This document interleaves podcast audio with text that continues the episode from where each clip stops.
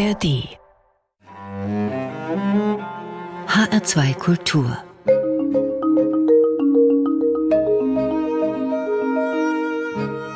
Doppelkopf Heute mit Hermann Diel als Gastgeber und zu Gast ist der Herr Doruine, der Leiter der Festspiele, Gestalter einer millionenschweren Kultur, ein Filmfreund, Theaterliebhaber und Musikfan. Herzlich willkommen, Jörn Hinkel, Intendant der Bad Hersfelder Festspiele.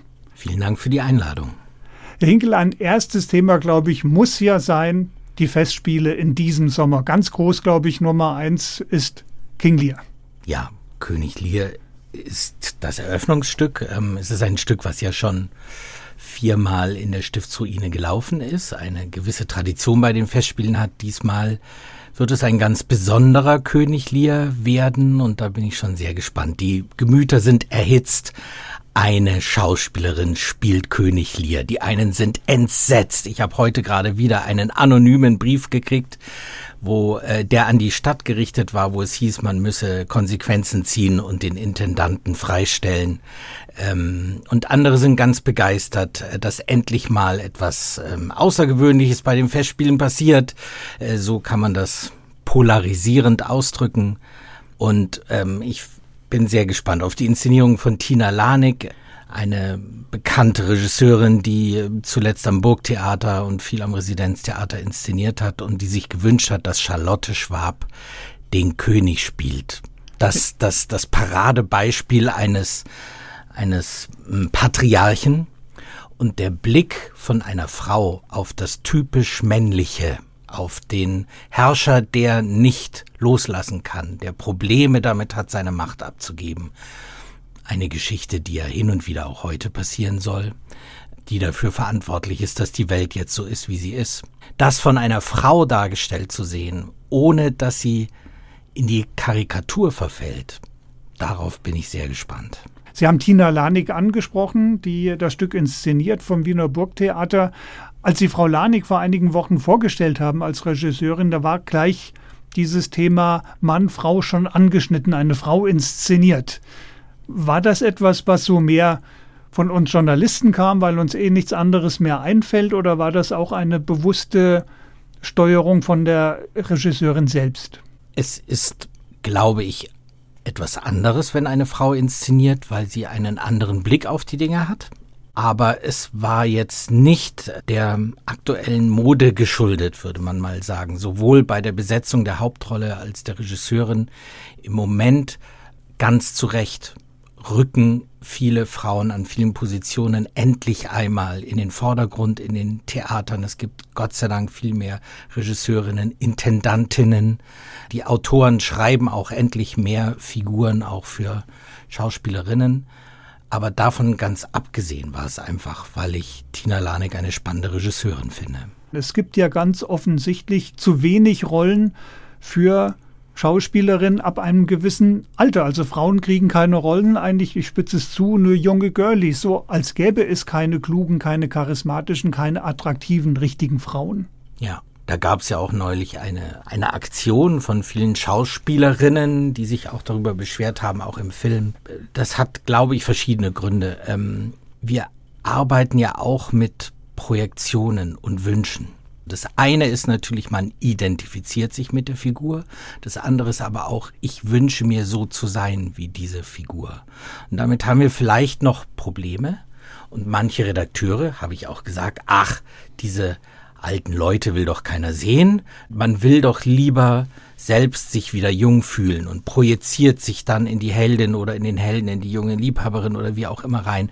Aber das ist, glaube ich, inzwischen ein Missverständnis und äh, das ändert sich Gott sei Dank auch. Manche sagen, alte Leute will man nicht sehen. Es gibt auch viele, die sagen, ich will die alten Stücke nicht mehr sehen. Das ist ja auch die ewig alte Kontroverse. Viele werden sich jetzt natürlich auch freuen. Es wurde ja auch viel gefordert. Endlich mal wieder ein Klassiker in der Stiftsruine. Abiturienten werden vielleicht stöhnen. Oh je, jetzt kommt der Schulstoff auch noch auf die Bühne. So soll es aber nicht werden. Nein, also. Sie haben von einem Polizthriller gesprochen und von einem Familiendrama.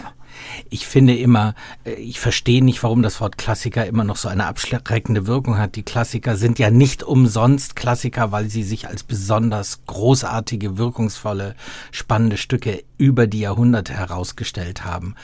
Und äh, sie werden immer immer wieder neu und in ihrer Zeit inszeniert. Ja, das ist ein Polit-Thriller. Es geht um eine Machtablöse und darum, wie die kräftig daneben geht. Es ist aber auch vor allem ein Familiendrama um eine katastrophale, monströse Familie. Ähm, die Beziehungen sind alle völlig zerrüttet. Ich würde sagen, es ist ein Stück über eine Zwangsverwandtschaft und eine Wahlverwandtschaft. Zwang durch Geburt. Die müssen irgendwie miteinander klarkommen. Und dann gibt es aber welche, das sind die, die gerne Teil der Familie wären, die Freunde, die wirklichen und wahren mm, Wegbegleiter. Und wie die miteinander klarkommen und nicht klarkommen, darum geht es in dem Stück. Das wird also das Flaggschiff in diesem Sommer werden, der King Lear. Aber es gibt natürlich noch mehr. Es gibt ein Kinderstück, es gibt ein Musikexperiment, es gibt natürlich noch ein Hammer-Musical, da kommen wir dann später noch drauf. Und im dritten Jahr in Folge spielen sie jetzt den Club der Toten Dichter. Dreimal hintereinander. Geht das gut? Das geht gut. Die Zuschauerinnen und Zuschauer haben das sehr gemocht. Ich finde auch, und das kann ich sagen, ich bin ein sehr selbstkritischer Mensch und manche meiner Inszenierungen fand ich nicht so gut, aber damit war ich zufrieden und glaube, das ist etwas, was ich mir selber auch noch öfter angucken werde. Wir haben einige neue Schauspieler und Schauspielerinnen, äh, die da mitspielen. Ich glaube, das macht es besonders spannend, dass man die Mischung ein bisschen ändert und die Chemie ein bisschen verschiebt innerhalb des Ensembles, was wirklich ganz großartig ist. Sie sind, wir haben das am Anfang ja schon gesagt, ein großer Filmfreund. Die Inszenierung in Bad Hersfeld lehnt sich auch, finde ich, relativ eng an den Film an. Was bedeutet Ihnen denn der Film, der Club der Toten Dichter, heute noch? Als ich den Film das erste Mal gesehen habe, ähm, habe ich den ersten Kuss meines Lebens bekommen an diesem Abend. Deshalb kann ich mich natürlich sehr gut daran erinnern. Aber er hat auch für mich als Künstler, als Regisseur einiges bedeutet. Denn was der Lehrer dort vertritt, dass er sagt, es nützt überhaupt nichts, wenn ich den Schülern etwas eintrichtere und die das wiederholen müssen, sondern ich will ihre Kreativität wecken und aus ihnen selbst etwas rausholen. Das gilt, finde ich, auch äh, in ganz großem Teil für einen Regisseur. Das nützt überhaupt nichts, wenn ich jemandem vorschreibe, wie er das oder jenes zu spielen hat, sondern ich muss ganz auf die einzelne Person eingehen und gucken, was ist in ihm drin und diese Kraft aus ihm locken. Wie kam es dann von der Begeisterung für den Film dazu, dass der Film quasi als Theaterstück auf die Bühne nach Bad Hersfeld kommt? Das war wirklich eine Odyssee. Wir hatten die Idee schon eine ganze Weile und dann habe ich eine Mitarbeiterin gebeten, die sehr gut Englisch kann, mal rumzutelefonieren. Sie hat fast zwei Jahre gebraucht, um herauszufinden, wo die Rechte lagen. Das wussten die nämlich auch nicht genau. Dann hieß es mal, es war bei Disney, äh, wo es ursprünglich war, dann wieder nicht, dann wieder zurück und sie wurde von einer zur anderen Filmproduktion verwiesen. Und dann kam sie schließlich raus bei dem verantwortlichen Produzenten und wurde von der Vorzimmerdame einfach immer abgewunken und gesagt, ja, ja, der hat jetzt keine Zeit. Dann kam sie aber irgendwie ins Gespräch, in welchem Gebäude denn diese Produktion sitzt in New York, äh, ist diese Produktion. Dann sagt sie, ach, in dem Café da unten, da war meine Mutter immer, da hat sie mir immer erzählt. Und dann ist sie in dem Dialog über das Café, was in dem Gebäude war, hat die Dame im Vorzimmer dann irgendwann gesagt, ach wissen Sie was, ich stelle sie jetzt einfach doch mal durch. Wenn es also dieses Café nicht gegeben hätte, dann wären die toten Dichter wahrscheinlich nie auf die Bühne in Bad Hersfeld gekommen. Und dieser Produzent hat uns dann den Kontakt hergestellt zu Tom Schulman, dem Autor äh, des Drehbuchs. Das ist ein Originaldrehbuch. Das heißt, das ist der Stoff. Er selber hatte so einen Lehrer. Das ist auch ein bisschen eine Hommage an eine Person, die es wirklich gegeben hat, deren Bücher man auch lesen kann und die Schüler sind natürlich fiktiv, aber das, was der Lehrer für ihn bedeutet hat, hat er in diesem Film auch eingefangen. Kennt Tom Schulman Ihre Inszenierung? Er kennt Ausschnitte. Ich habe ihm ein bisschen was geschickt und das fand er sehr, sehr spannend und ganz toll. Und er hat versprochen, dass er dieses Jahr auch nach Bad Hersfeld kommt und will sich das mal persönlich angucken. Und wir kommen jetzt irgendwie über den Dichterclub zu Beethoven. Beethoven kommt in dem Film ganz oft vor. Also an zwei ähm, Stellen äh, wird Beethoven gehört. Das passt auch zu dem Charakter, zu diesem Freiheitsliebenden, so Freiheit, äh, Gleichberechtigung, Solidarität, wie man heute sagt. Das sind so die Werte, äh, für die auch äh, John Keating steht. Der spielt es denen vor, wenn sie Fußball spielen, um sie zu animieren mit dieser Kraft und dieser Schönheit der Musik. Dieses Stück, ähm, was ich jetzt ausgesucht habe, ist der zweite Satz aus dem fünften Klavierkonzert, das 1809 entstanden, als Napoleon über Wien hergefallen ist. Die große enttäuschte Liebe von Beethoven, der erst so ein glühender Verehrer von Napoleon war und jetzt gesagt hat, das ist ja ein, ein, ein Krieger äh, und hat natürlich in seinen Partituren die Widmung durchgestrichen. Und das ist jetzt dem Erzherzog Rudolf gewidmet, der vor Napoleon fliehen sollte. Eine wundervolle, langsame Melodie, das klingt fast schon nach Chopin, nach Liszt, so zukunftsweisend ist dieser Beethoven ja immer gewesen mit solcher Wärme und Inbrunst. Ich liebe dieses Stück sehr und das kommt auch im Film vor. Dann hören wir uns diese Liebe jetzt an.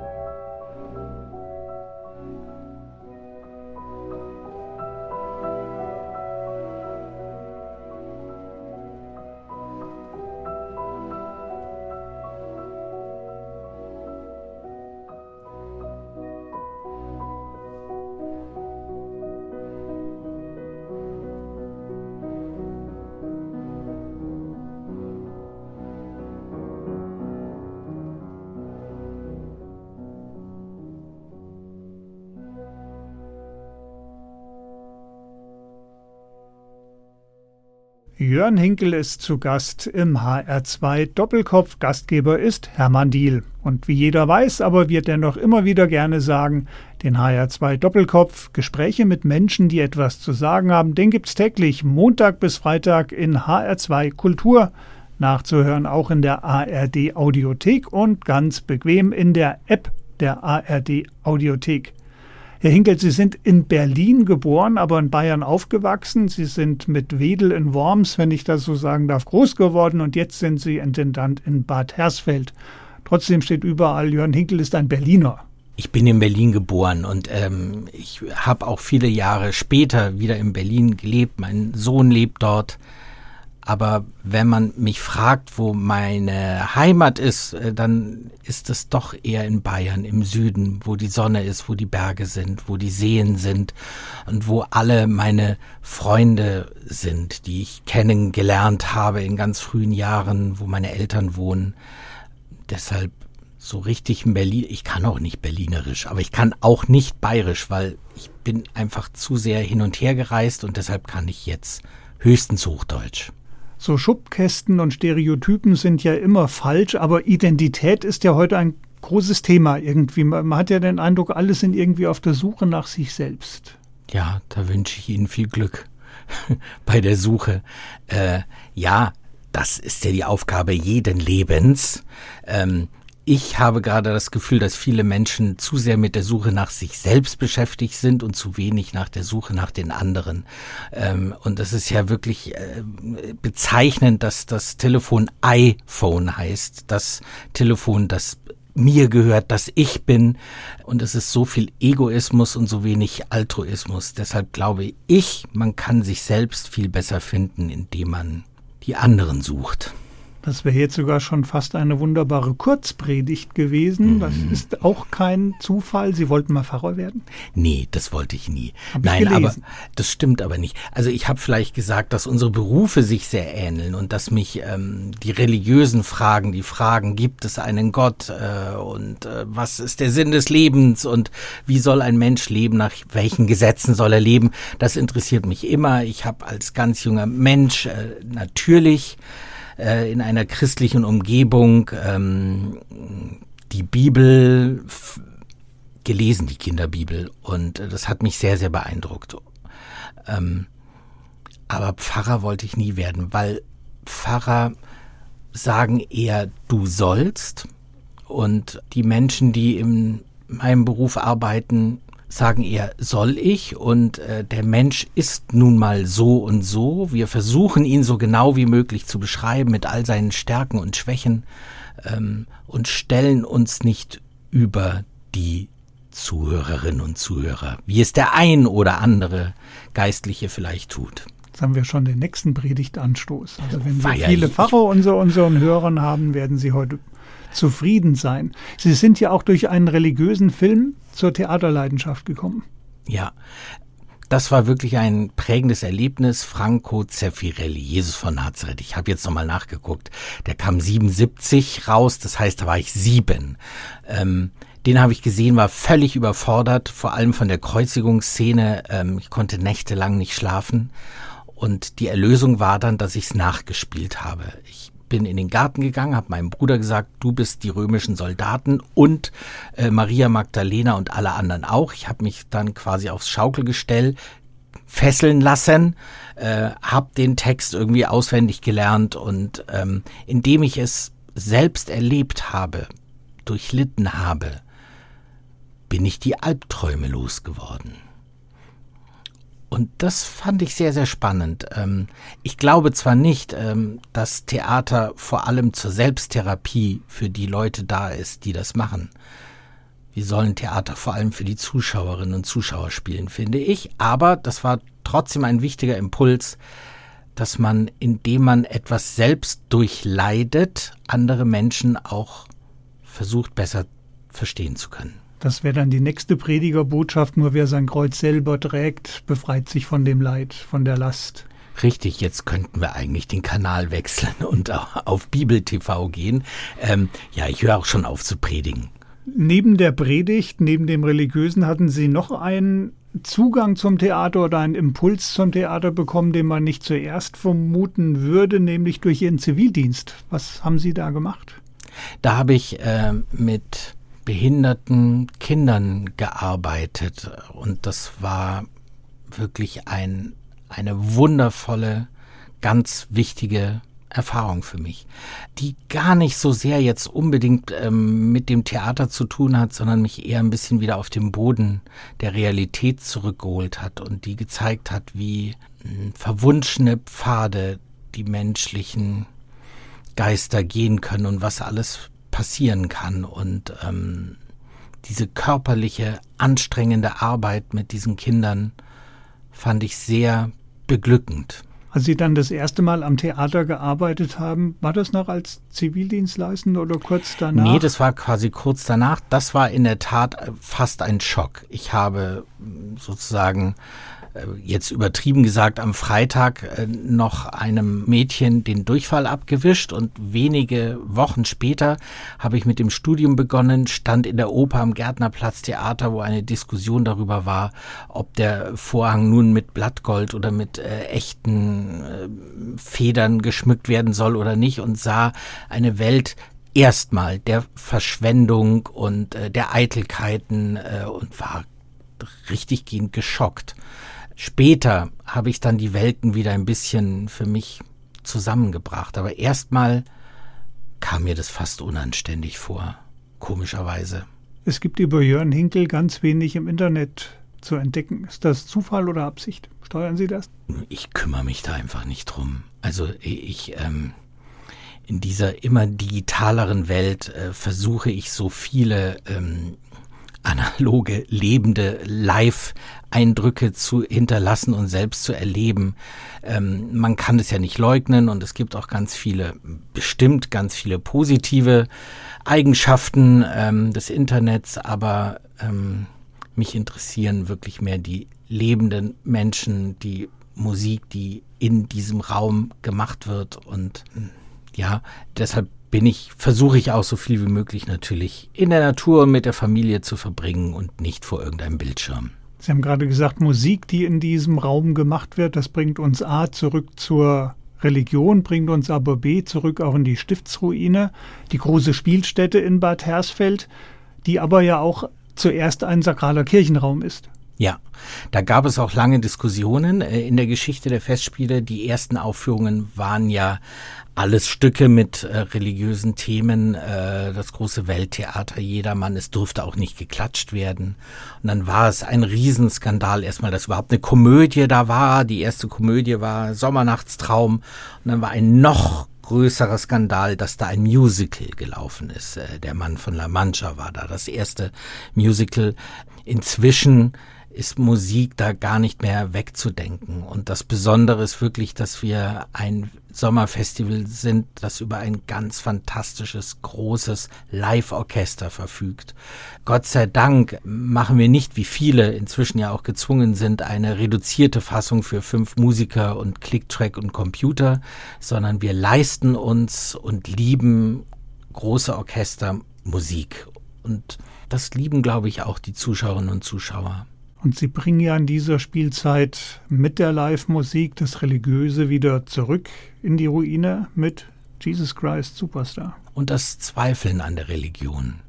Die Hauptrolle ist in meinen Augen ja Judas, ist der, der sagt, stimmt denn das alles, was du da sagst? Glaubst du das überhaupt selbst und übernimmst du dich nicht? Und ähm, was ist das überhaupt für eine Zumutung, was du uns da predigst?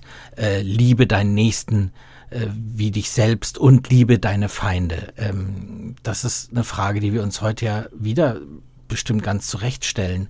Was ist denn dann überhaupt christlich? Ist das christlich, dem Nachbarn dabei zuzugucken, wie er abgeschlachtet wird? Oder ist es christlich, zur Waffe zu greifen und und zu helfen.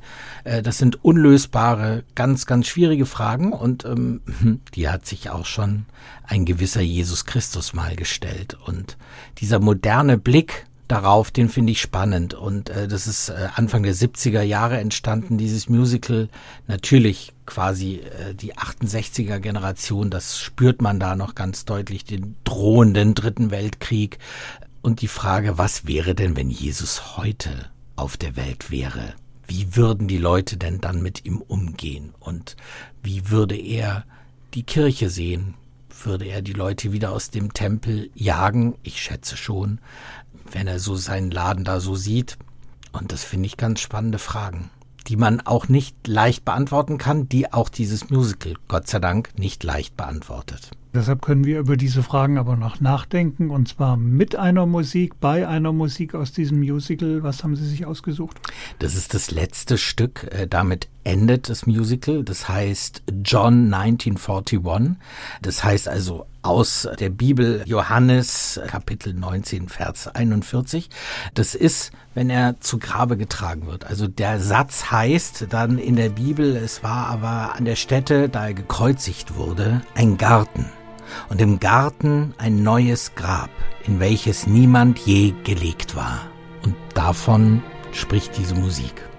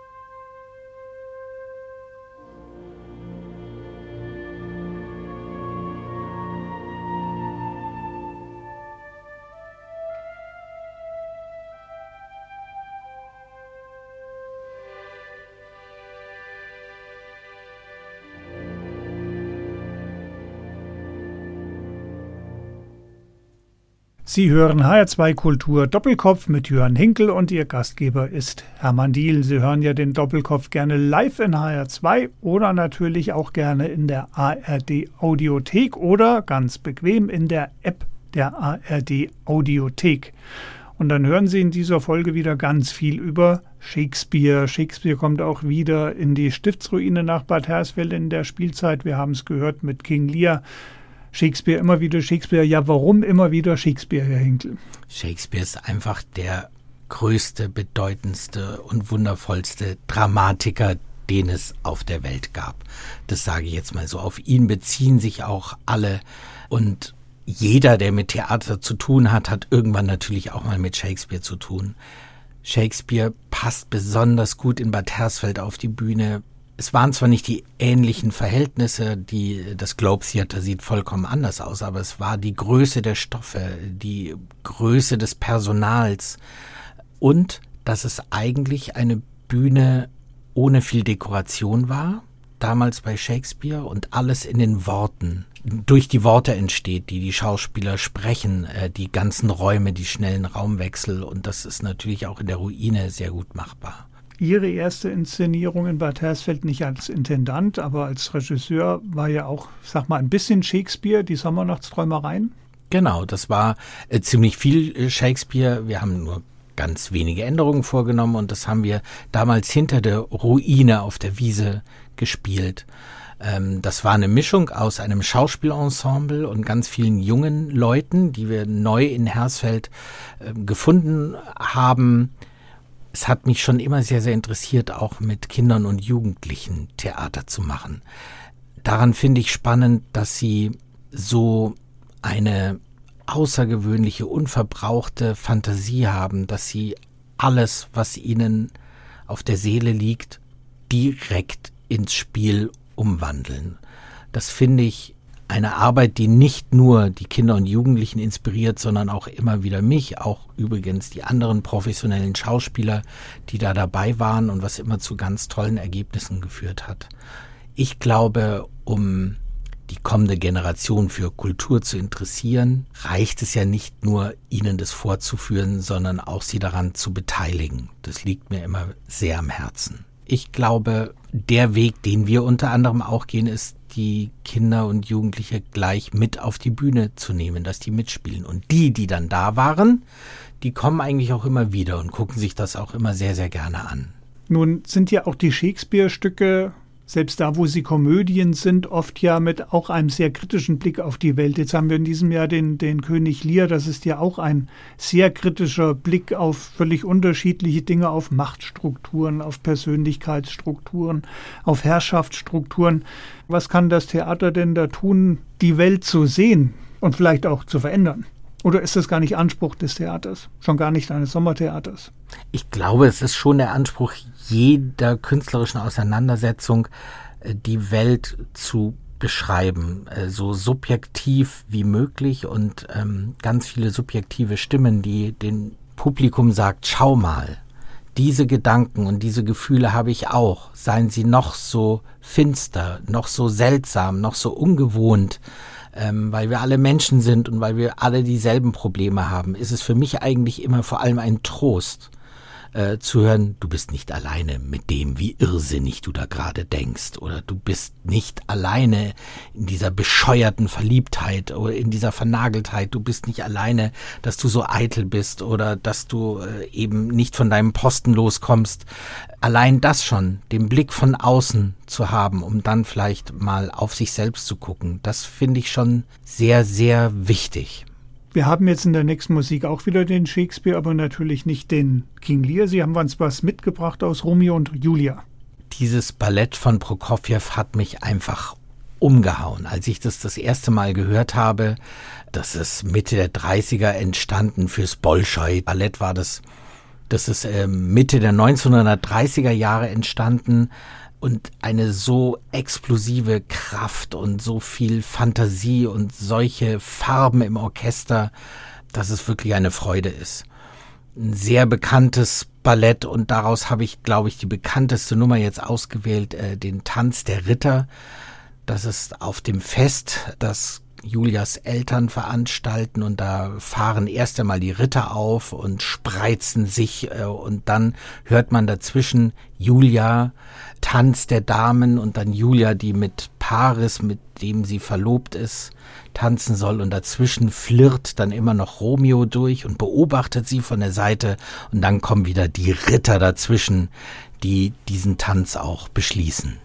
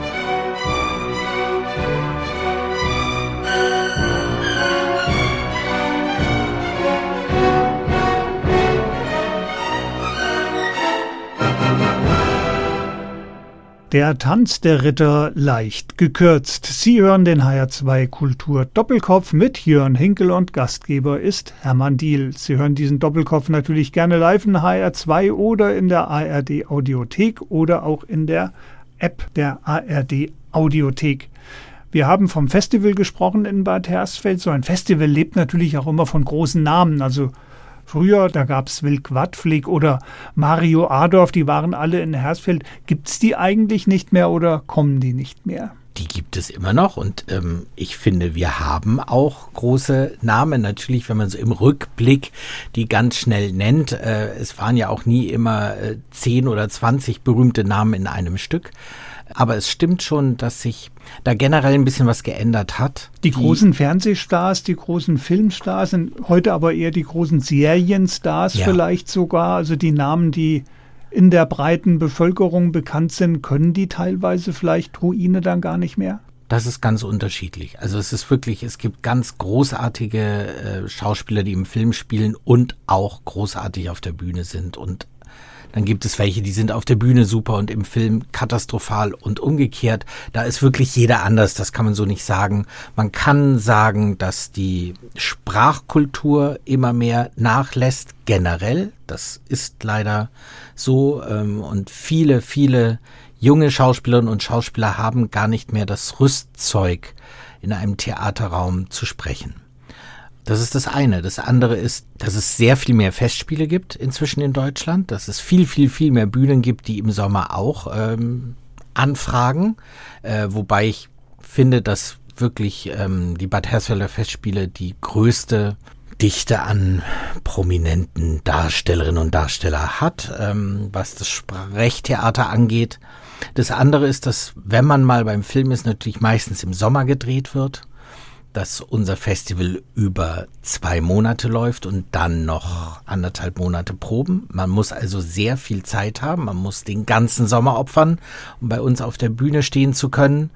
Das sind schon schwierige Faktoren.